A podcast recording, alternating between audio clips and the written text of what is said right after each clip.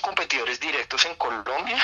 Yo te diría que como es delivery rápido, el competidor directo eh, era Rapiturbo, eh, pero pues también competía entonces con la droguería, la tienda de la esquina, que también pues tú llamabas y te lo podían entregar muy rápidamente a tu casa.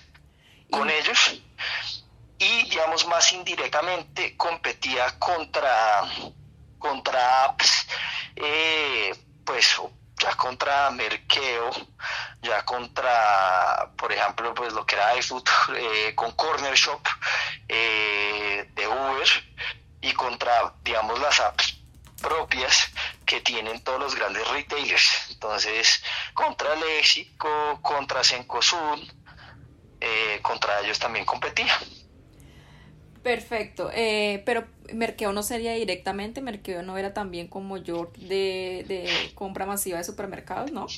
De productos. Sí, pero Merkeo tenía un producto que se llama Merkeo Ultra, que era el delivery como en 20 minutos. Ellos salieron de ese servicio, ya no lo tienen.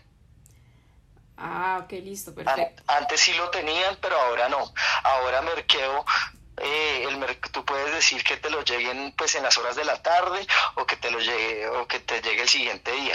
Yo creo que es puro 15, te lleguen 15 minutos.